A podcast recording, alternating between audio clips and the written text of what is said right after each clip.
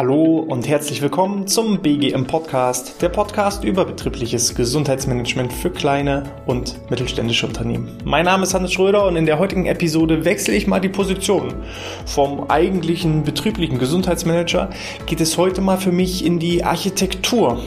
Ich werde zum Architekten, denn Anlass des Ganzen ist eine Sonderausgabe des Personalmagazins, gepaart mit persönlichen Herausforderungen, die ich als Unternehmer im Moment durchlaufen darf. Dazu jetzt mehr.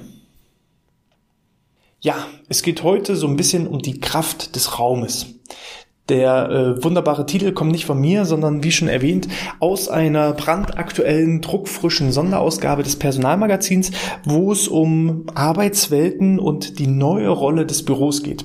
Ich empfinde das wirklich ein super tolles, spannendes äh, Magazin. Also es ist definitiv eine Empfehlung, mal genau diese Sonderausgabe sich zuzulegen für alle, die vor einer ähnlichen Herausforderung stehen wie ich im Moment. Ähm, ich würde mal so ein bisschen zurückspulen und so einen kleinen Überblick geben über unser Unternehmen und welche entsprechenden aktuellen Herausforderungen wir haben. Gestartet sind wir im Jahr 2016 als ganz kleines Zwei-Mann-Unternehmen. Und wie das so ist im Rahmen einer Existenzgründung, dann nimmt man nicht das Schickste, dann nimmt man nicht das Teuerste, sondern man nimmt einfach das Praktikabelste. Das, was am besten irgendwie vor der Tür liegt, das, was ja, gut bezahlbar ist, was praktisch ist. Und so sind wir in einem ganz normalen, ganz klassischen Bürogebäude gelandet. Soweit so gut solange wir eben so ein kleines Team waren, also es war ein kleines Büro mit irgendwie 36 Quadratmeter, das haben äh, mein Co die Andreas und ich uns geteilt und alles war schick und irgendwann kam eben der erste Mitarbeiter dazu. Da war das auch auf 36 Quadratmeter noch so irgendwie erträglich, dass wir da noch einen Tisch an die beiden bereits bestehenden Schreibtische ranstellen und dann haben wir zu dritt in diesem Raum gearbeitet. Aber irgendwann kam der vierte Mitarbeiter dazu. Und so war es dann das erste Mal notwendig, dass wir zumindest noch Ausweichbüros brauchten, Ausweichmöglichkeiten brauchten, Glücklicherweise war direkt das Büro neben unserem Büro frei, so dass wir das dann mit angemietet haben, einen Durchbruch geschaffen haben und so hatten wir dann schon zwei Büros. Die Mitarbeiteranzahl stieg und stieg und stieg. Irgendwann kam das dritte Büro, ebenfalls gleich anliegend, ebenfalls wieder ein Durchbruch geschaffen, ebenfalls wieder die Leute einquartiert. Es war ja weiterhin erstmal gut und praktikabel und schick und schön. Naja gut, schick wahrscheinlich eher nicht und schön wahrscheinlich auch nicht, aber zumindest praktikabel und kostengünstig. Ähm, irgendwann wurden wir größer und größer und größer größer. Irgendwann gab es gar keine direkten Räumlichkeiten mehr in, äh, ja, auf unserer Etage, die direkt nebenan waren. Somit haben wir dann schon Räumlichkeiten mit etwas Entfernung in diesem Bürotrakt äh, dann entsprechend gemietet und da kamen dann auch schon die ersten Probleme jedes Mal, wenn du irgendwie was aus dem Lager oder aus dem Personalraum, das waren dann die Räumlichkeiten, die etwas outgesourced waren, brauchtest, dann musstest du erstmal dein eigenes Büro verlassen, musstest, wenn du alleine im Büro warst, dann erstmal zuschließen, bist dann in das Lager gegangen oder alternativ in den Pausenraum gegangen und äh, hast da dann aufgeschlossen, hast alles rausgenommen, bist wieder zurück. Also ich sag mal, im Sinne der körperlichen Bewegung war das alles super, aber was die Praktikabilität anging, äh, eher eine mittlere Katastrophe. Und was inzwischen dazugekommen ist, diese Büroräume sind halt ganz klassische, einfache Büroräume. Ja, wir reden hier von Raufaserweiß, von ganz ja, schlauchartigen Räumen, die ähm, wenig nach Start-up-Flair aussehen, die wenig äh, irgendwie für kreative Schaffenskraft steht. Wir können auch nicht so viel verändern. Ja, an der Decke hängen auch bloß die ganz normalen Neonröhren. Also so richtig, richtig klassisch Büro. Und was ich immer wieder feststelle, wenn wir bekommen zwar relativ wenig Kundenverkehr und wenig Besuch von außen, aber wenn mal jemand jemand vorbeikommt, dann kriegen wir häufig als Antwort, oh, das hätte ich mir aber irgendwie anders vorgestellt. Und auch im Rahmen von Bewerbungsgesprächen, ja, auch da merke ich, der heutige Arbeitnehmende hat eben auch gewisse Erfahrungen. Und vor allem, wenn man auch ähm, als Unternehmen gewisse Dinge nach außen darstellt, gewisse Dinge auch verkörpert. Ähm, das heißt jetzt hier nicht, dass wir nicht gucken, ob die ergonomischen Stühle und Tische passen. Das ist alles in Ordnung. Das ist alles soweit okay. Aber ähm, darauf kommt es heutzutage nicht mehr an. Sondern wir wollen ja selber, ich sag mal, flexibel, dynamisch, agil wirken, aber unsere Räumlichkeiten passen einfach inzwischen nicht mehr dazu. Das Problem haben wir nicht erst seit heute erkannt oder auch nicht erst seit gestern, sondern wir sind halt auch schon eine Weile auf der Suche nach eben einem eigenen Unternehmensstandort. Die Herausforderung, die wir dabei haben, ist unser derzeit schlecht abzuschätzendes Unternehmenswachstum. Ähm, rein von der Planung her, minimal angedacht, soll sich unsere Mitarbeiteranzahl in den nächsten drei Jahren ungefähr vervierfachen im optimalsten Fall vielleicht sogar versechsfachen. Und äh, dementsprechend kommt natürlich die Herausforderung, wir brauchen viel, viel, viel mehr Platz. Gleichzeitig haben wir aber auch die Herausforderung, dass ähm, es Tage gibt, da bin ich vollkommen allein im Büro. Denn wir sind viel, Kunden, äh, viel draußen beim Kunden. Wir haben die Möglichkeit von Anfang an remote zu arbeiten, flexibel zu arbeiten, mobiles Arbeiten, Homeoffice arbeiten. Ähm, und das heißt, es gibt eben Tage, da kann es dann passieren, dass ich 100 Arbeitsplätze vorhalte und kein einziger Arbeitsplatz wird genutzt. Äh, und dann gibt es Tage, da sind wir schon wieder zu viele, weil irgendwie Neueinstellungen dazugekommen sind und wir haben den Arbeitsplatz noch gar nicht eingerichtet. Und wenn alle im Büro sind, wir haben halt flexible Arbeitsplätze. Das heißt, wir haben keine feste Sitzordnung, sondern ähm, der zuerst da ist, nimmt den ersten Arbeitsplatz, der als zweiter kommt, nimmt den zweiten Arbeitsplatz. Das heißt, die Sitzordnung wird immer so ein bisschen durchgemischt. Ähm, wenn wir aber ja, 100 Leute haben und nur 80 Arbeitsplätze, dann wird es eben auch mal zu knapp. So, und äh, das ist eben die große Herausforderung. So. Und mit dieser Herausforderung ist es extrem schwer, zum einen, also es ist sowieso extrem schwer, eine geeignete Immobilie, eine geeignete Räumlichkeit zu finden. Und darüber hinaus ist es dann noch mal schwerer, wie verändert sich das Ganze? Wie stark wird das Thema Homeoffice? Wie oft sind denn in Zukunft überhaupt noch ähm, ja, Arbeitsplätze belegt. Und diese Herausforderung, die ich wirklich mit meinem kleinen Unternehmen, wir reden jetzt hier aktuell von 15 Leuten und selbst da haben wir ähm, schon diese Herausforderung, ähm, die wir ja teilweise mit Schwierigkeiten irgendwie bestehen. Ähm, wir müssen uns verändern. Und äh, diese Herausforderungen, die sehr, sehr schwer in die Zukunft vorauszusehen sind, dieselben Herausforderungen haben natürlich auch viele andere Unternehmen einhergehen mit der Corona-Pandemie, die viele klassische Bürojobs einfach auch in die Digitalisierung, Digitalisierung getrieben hat, ähm, wird das Ganze ja auch nicht einfach. Und deshalb die Empfehlung. Da den, die aktuelle Sonderausgabe, da geht es nämlich genau um den, also ich beziehe mich jetzt so ein bisschen auf den Artikel ähm, Die Kraft des Raumes wo eben auch genau die Situation beschrieben wird. Welche Herausforderungen haben aktuell die Unternehmen, was das Thema Bürogestaltung angeht? Weil es ist nicht nur die Sache, dass ich räumlich Arbeitsplätze vorhalten muss. Ne? Das ist noch so das kleinere Problem, sondern so, wie muss ich mich auch mit meinen Räumlichkeiten im Rahmen des Corporate Designs, im Rahmen der Werte, im Rahmen der Führungskultur, im Rahmen der Arbeitgeberattraktivität, der Positionierung, wie muss ich mich da gestalten?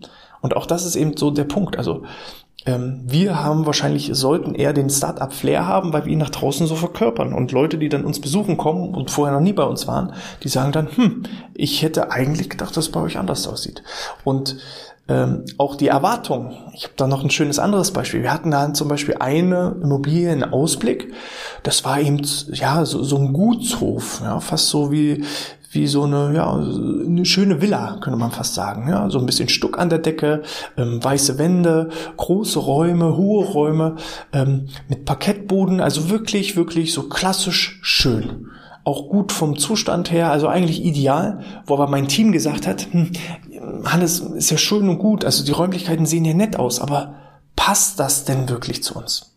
Und das finde ich halt wirklich spannend, dass man selbst über die räumliche Gestaltung, über die Gebäudegestaltung ja schon eine gewisse, ja, Markenbranding Arbeitgeber-Branding macht, Employer-Branding macht und äh, dass auch solche Dinge, dass ich mich also als HR-Beauftragter, als BGM-Koordinator inzwischen auch solchen Dingen widmen muss, dass ich nicht nur schaue, ist in der Arbeitsplatz richtig eingestellt, dass ähm, der Tisch richtig eingestellt ist, dass der Stuhl richtig eingestellt ist, dass alles ergonomisch ist, dass ich ergonomische Mäuse habe, dass der Bildschirm nicht blendet, weil ich ihn direkt äh, zum, zum Fenster gerichtet habe und so weiter. Darum geht es heutzutage schon nicht mehr mehr alleine, sondern auch, wie ist der Raum allgemein designt? Wie sieht das Ganze aus?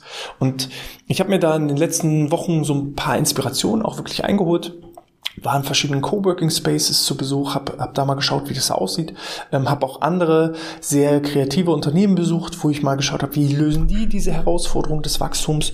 Und ähm, darüber hinaus, also das Magazin ist äh, zum einen für den Artikel empfehlenswert, um mal zu gucken, wie steht es denn auch rein statistisch dazu und was sagen denn andere Unternehmen dazu.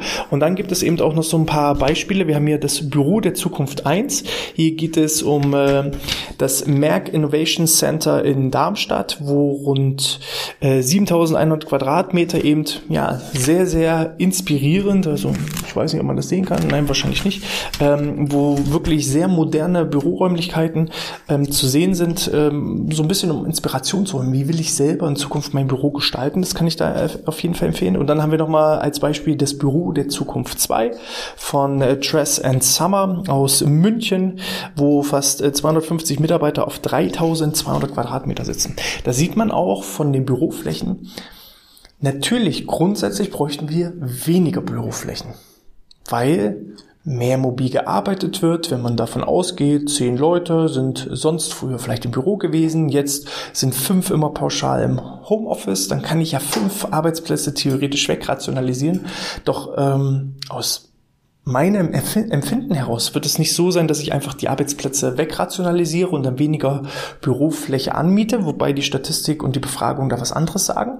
Ähm, ich glaube, dass einfach die Flächen umgenutzt werden, anders genutzt werden. Und wie die anders genutzt werden, da würde ich jetzt einfach nochmal auch so ein bisschen in den Artikel reingehen und mich da so ein bisschen drauf ähm, berufen.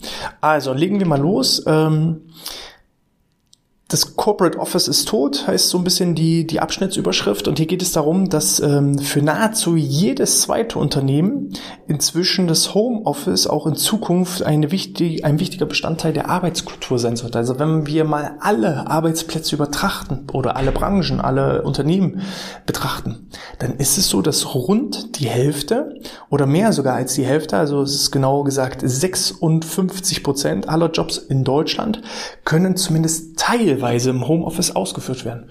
Teilweise heißt eben ähnlich wie bei uns im Unternehmen. Wir haben natürlich ähm, Kundenaufträge, wo wir direkt am Kunden sein sollten. Und den Rest der Arbeitszeit können meine Mitarbeiter theoretisch komplett aus dem Homeoffice erledigen. Ich habe auch einen Mitarbeiter, den, den sehe ich persönlich im Office vielleicht dreimal im Jahr. Den Rest des Jahres arbeitet er von zu Hause, weil das einfach so seine Arbeitszeitung ist. Er macht auch gute Arbeit, bei ihm funktioniert das. Ich habe andere Mitarbeiter, die mögen das eben nicht, die wollen eben wirklich direkt am Arbeitsplatz arbeiten die sehe ich halt fast täglich. Aber ähm, theoretisch, wenn man jetzt alle Jobs zusammennimmt in Summe, dann ist es mehr als die Hälfte aller Jobs, die können inzwischen von zu Hause aus erledigt werden. Und auch das ist ein wichtiger Punkt. Ich habe inzwischen Unternehmen, die mich kontaktieren und sagen, Hannes, wir wollen gerne ein betriebliches Gesundheitsmanagement einführen weil wir gerne wieder öfter unsere Mitarbeiter im Büro haben wollen würden, am Arbeitsplatz haben wollen würden. Da ist eben genauso ein Job, der genauso von zu Hause als auch am Arbeitsplatz erledigt werden kann. Und ähm, man hat eben die Regelung eingeführt. Die Mitarbeiter dürfen selber entscheiden, ob Homeoffice oder Büropflicht. Und inzwischen wird selbst das BGM genutzt, also Events, Veranstaltungen, Weiterbildung genutzt um einfach auch in regelmäßigen Abständen irgendwie ja einen Anlass zu haben, sich wieder mal im Büro zu treffen. Und das finde ich wirklich spannend, dass ich äh, ja den Raum inzwischen eher so gestalten muss, dass es noch wohlfühlender ist, noch toller ist, als es beispielsweise zu Hause ist, dass meine, meine Motivation und mein Anreiz, ins Büro zu fahren und dort kreativ mit tollen Mitarbeitern zu arbeiten, äh, größer ist, als zu Hause zu bleiben und vielleicht alleine irgendwie am Küchentisch mein, mein Ding zu erledigen. So, also vor diesen Herausforderungen stehen wir inzwischen. Wäre wahrscheinlich vor 20 Jahren noch völlig undenkbar. Und ich äh, kann auch jetzt schon in einigen Köpfen sehen, ähm, vielleicht nicht hier in der Community, weil die haben dann schon längst abgeschaltet, aber äh, wenn ich solche Dinge erzähle, gerade bei älteren Geschäftsführern, bei älteren Generationen, die sagen, Arbeit ist Arbeit und hm, hm, hm, es wird schwieriger. Es wird ja, herausfordernder. Ich möchte es noch nicht mal als Problem bezeichnen, sondern man muss sich da eben auch dem Wandel anpassen. So, gucken wir nochmal rein. Ähm, die Mehrzahl aller Homeworker, und das ist jetzt auch wieder spannend, die, die Mehrzahl aller Homeworker möchte nicht durchgehend in den eigenen vier Wänden arbeiten, sondern äh, favorisiert ein hybrides Modell. Das heißt, dass ich teilweise im Homeoffice bin, teilweise auch äh, im Job bin, am Arbeitsplatz bin. Das möchte ich, so ein hybrides Modell, möchte ich natürlich nur, wenn die Motivation, wenn die Vorteile ähm, gegenüber Homeoffice und auch gegenüber Arbeit irgendwo in der, in, im Gleichgewicht sind. Also wenn es zu Hause genauso gut ist wie auf Arbeit, es gibt halt hier und da Vorteile. Auch ich arbeite mal gerne von zu Hause, weil dann kann mich keiner ablenken. Also gerade so tief fokussierte Arbeiten, da gehe ich im Flugmodus, ähm, mache das Internet aus und wenn ich mich voll konzentrieren will, dann mache ich das am liebsten zu Hause, wo mich halt auch keiner ablenken kann. Dann wird auch die Klingel abgeschaltet und ich ich kann halt wirklich tief in der Arbeit versinken. Während eben äh, das Kollektive, das Miteinander, das ähm, auch vielleicht in gemeinsamer Arbeit Dinge erschaffen oder sich einfach mal austauschen, natürlich am Arbeitsplatz, im Büro viel, viel besser ist, als alleine zu Hause zu versauen. Ungenutzte Schreibtische und überflüssige Flächen kosten natürlich Geld. Nach der Robert Half Arbeitsmarktstudie dachten im August 2021 43 Prozent der Befragten darüber nach, ihre Büroflächen künftig zu reduzieren. Mehr als ein Drittel überlegt, komplett auf das Büro zu verzichten. Also alle befragten Unternehmen da gibt es ein Drittel, die sogar darüber komplett nachdenken, ihre Büros und Offices abzuschaffen. Das habe ich ähm, bei einem Kunden tatsächlich erlebt, äh, die komplett die Büropflicht abgeschafft haben, die jetzt dabei sind, äh, Stück für Stück die Mietverträge auslaufen zu lassen, die komplett ins Homeoffice gewechselt sind. Es handelt sich dabei um äh, ein Callcenter, was eben vorher wirklich in einem Großraumbüro, da saßen 400 Leute, ähm, ja, in, in, in einem riesigen Büro zusammen und die sind inzwischen dabei, einfach das Büro abzuwickeln und zu sagen, wir haben gesehen, anderthalb Jahre während der Corona-Pandemie, es ist auch möglich, dass alle Mitarbeiter von zu Hause aus arbeiten. Auch Führung auf Distanz ist möglich. Wir haben uns das angeeignet, angepasst und äh, entsprechend brauchen wir nicht teuer investieren. Nicht teuer investieren in Technik, nicht teuer investieren in Büros, nicht teuer investieren in Tische. Lieber geben wir dann den Mitarbeitern eine gewisse ja, Homeoffice-Pauschale obendrauf dass er sich selber vielleicht solche Dinge zulegen kann und ähm, statten ihn eben mit den notwendigen technischen Mitteln aus. Und dann geht's halt los. Und dann können wir uns jeden Monat die teuren Büromieten eben auch sparen. Auch das ist ein Weg, ob es der richtige Weg ist und ob das wirklich auf die nächsten ja langfristigen, auf die nächsten Jahre langfristig gesehen ähm, Gewinn bringt es, ob das die richtige Strategie ist, weil ich halt einfach ja diese Teamstimmung verpasse, weil ich nicht wirklich die Chance habe, so eine gewisse Arbeitgebermarke zu, zu kreieren, indem ich Routinen habe, indem ich wirklich Teams habe, indem ich eine gewisse Marke, ein Employer Branding aufbaue. Ob das auf lange Sicht gesehen der richtige Weg ist, ähm, wage ich nicht zu bewerten. Das wird sich dann einfach zeigen, was, was dann der, der richtige Weg ist. So, ähm, durchschnittlich sollen übrigens 20 Prozent der Flächen, also aller Büroflächen, abgebaut werden. So, ähm, dann wurde hier auch nochmal aufgezeigt, wie sehen denn zukünftig die Raumfunktion eines, eines Offices aus? Und das ist das, was ich meinte. Ich glaube teilweise nicht, dass die Flächen kleiner werden sollten oder kleiner werden. Ähm, bei einigen Unternehmen vielleicht ja, aber in unserem Fall weiß ich zum Beispiel, wir brauchen mehr Fläche, mehr Fläche, mehr Fläche. Und einige Flächen werden halt anders genutzt. Jetzt, jetzt die Flächen, die wir haben, werden alle als klassisches Büro. Da steht halt ein Arbeitsplatz drin, da steht ein Tisch drin, da steht der PC drin und so weiter. Ganz klassisch als Büro verwendet. Aber bei unserem eigenen Objekt, was wir anschaffen wollen, da denken wir eben auch schon an größere Sozialräume nach. Da denken wir über eine eigene Bibliothek nach. Da denken wir über eben, ja, Rückzugsräume nach, über einen Schlafraum nach, über Sporträume nach und, und, und. Ähm, das heißt, die klassische nur Arbeitsplatzfläche, glaube ich, die wird tatsächlich kleiner, weil ich weniger Arbeitsfläche brauche, weil mehr Leute die, ja, das hybride Modell fahren, zur Hälfte zu Hause, zur Hälfte im Büro und damit brauche ich vielleicht nur noch die Hälfte der Arbeitsplätze. Ähm, und hier ist mal äh, statistisch auf, aufgelistet, also es wurde von äh, der Züricher Hochschule mal so analysiert, wie denn voraussichtlich die zukünftigen Raumfunktionen in Büros sein werden.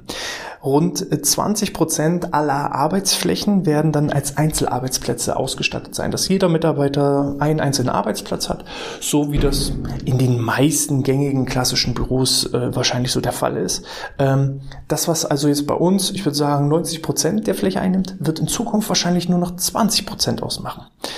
Dann äh, 24 Prozent äh, aller Flächen werden Gesellschaftsräume sein, ne, wo einfach ein informeller Austausch stattfindet. Da sieht man 24 Prozent, also mehr als die Einzelarbeitsplätze, werden gesellschaftlicher Struktur sein. Das werden Pausenräume sein, das werden Gruppenräume sein, das werden Schlafräume sein, das werden ja Kickerräume, Tischtennisräume, Sporträume sein, Bibliotheken sein, einfach wo der Austausch auf gesellschaftlicher Ebene stattfindet, damit wir nicht mehr diese diese Work-Life-Trennung haben zwischen Arbeit, ja, ich gebe jetzt mein, jetzt lebe ich mein Arbeitsleben und äh, Life, dann habe ich mein Freizeitleben, sondern dass halt diese Vermischung stattfindet.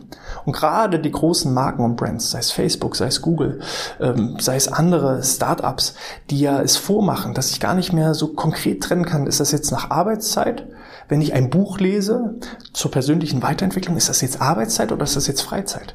Und genau diese Vermischung aus beiden Bereichen. Ich glaube, das ist das, was irgendwann glücklich macht. Zumindest kann ich das aus eigener Erfahrung so bestätigen, dass ich gar nicht mehr strikt trenne, ist jetzt Arbeitsbeginn oder Arbeitsende oder wenn ich mich mit jemandem treffe und unterhalte, ist das jetzt ein Arbeitstreffen oder ist das jetzt ein Freizeittreffen? Es wird einfach immer mehr zu dieser Vermischung kommen und ähm, da wird noch einiges passieren in, in nächster Zeit. Und das zeigt eben ja auch diese ja, zukünftigen Raumfunktionen.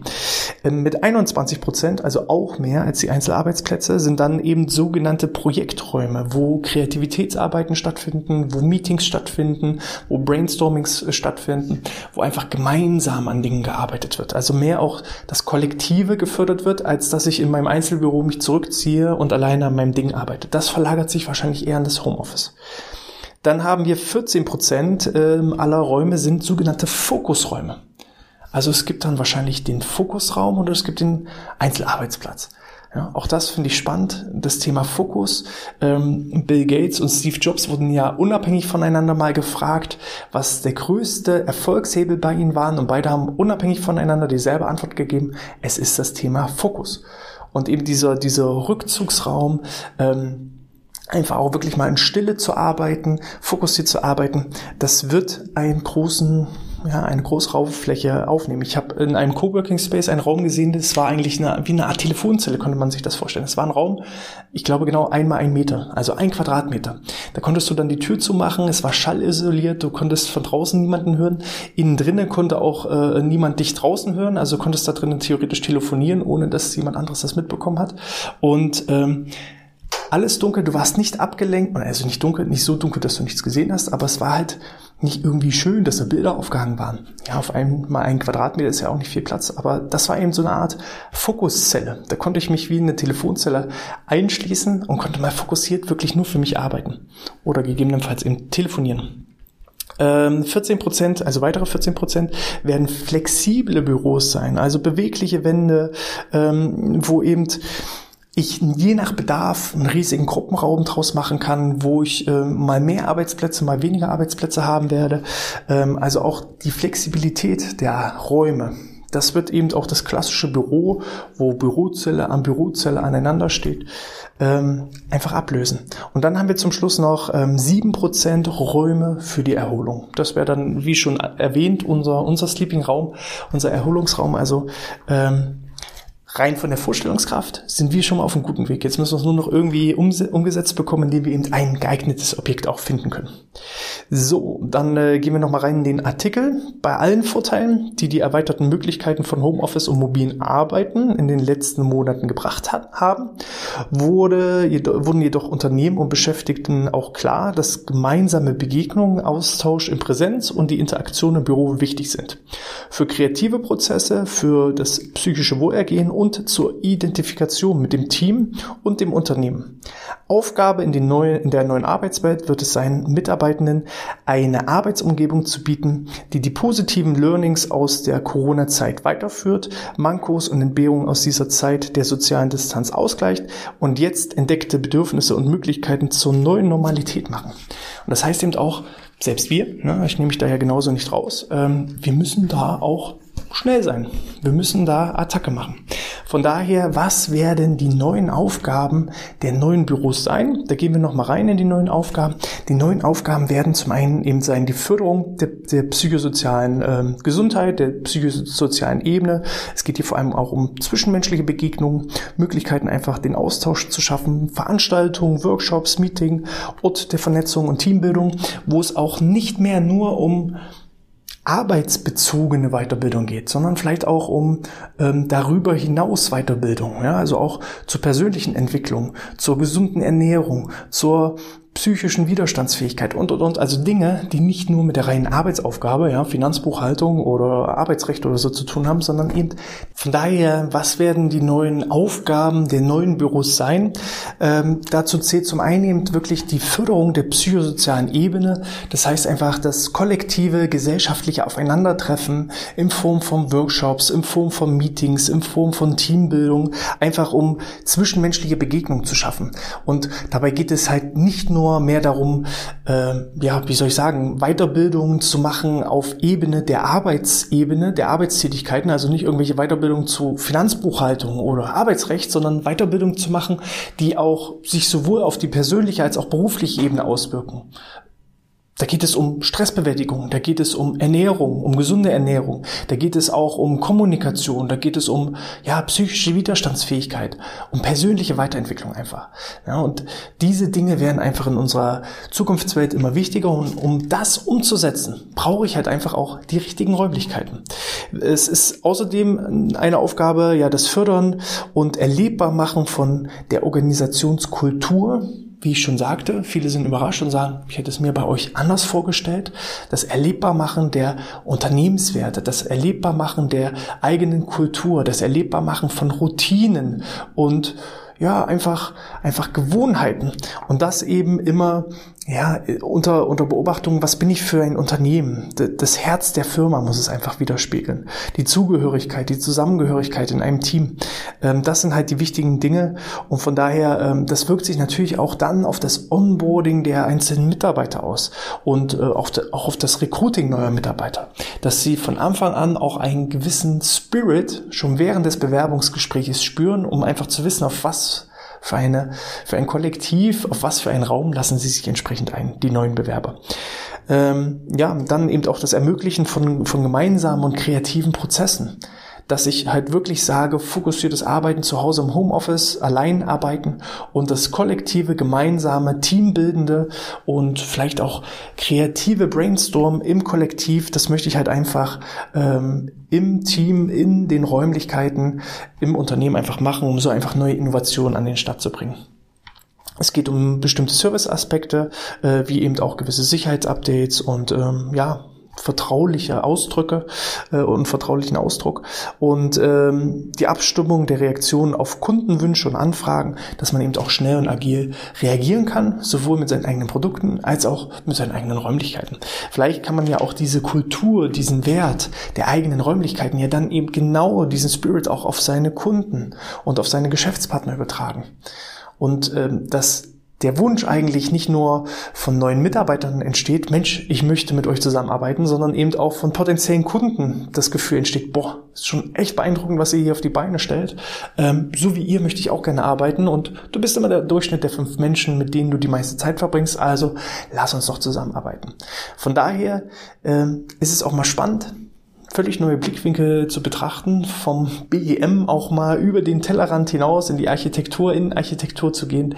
Ähm, ich werde euch auf jeden Fall auf den Laufenden halten, wie sich das bei uns entwickelt. Ähm, wenn wir dann schön neue Räumlichkeiten haben, dann haben wir auch da mal die Gelegenheit, äh, mal die ein oder andere Roomtour dann bei uns durchzuführen. Äh, bis dahin wünsche ich euch erstmal alles Gute. Falls ihr selber im Bereich des betrieblichen Gesundheitsmanagements aktiv werden wollt, Fragen habt, Herausforderungen habt, dann nutzt gerne die Gelegenheit, sichert euch eins der begehrten BGM-Strategiegespräche. Ihr findet dazu einen ja, Buchungslink unterhalb des Videos oder unterhalb ähm, ja, in der Podcast-Beschreibung. Ähm, gebt mir gerne ein Feedback, entweder einen Daumen nach oben oder in den Kommentaren oder als 5-Sterne-Bewertung in den iTunes oder Apple Podcast-Apps. Und ja, dann wünsche ich euch schon mal alles Gute. Äh, bleibt gesund und bis zum nächsten Mal. Sportfrei.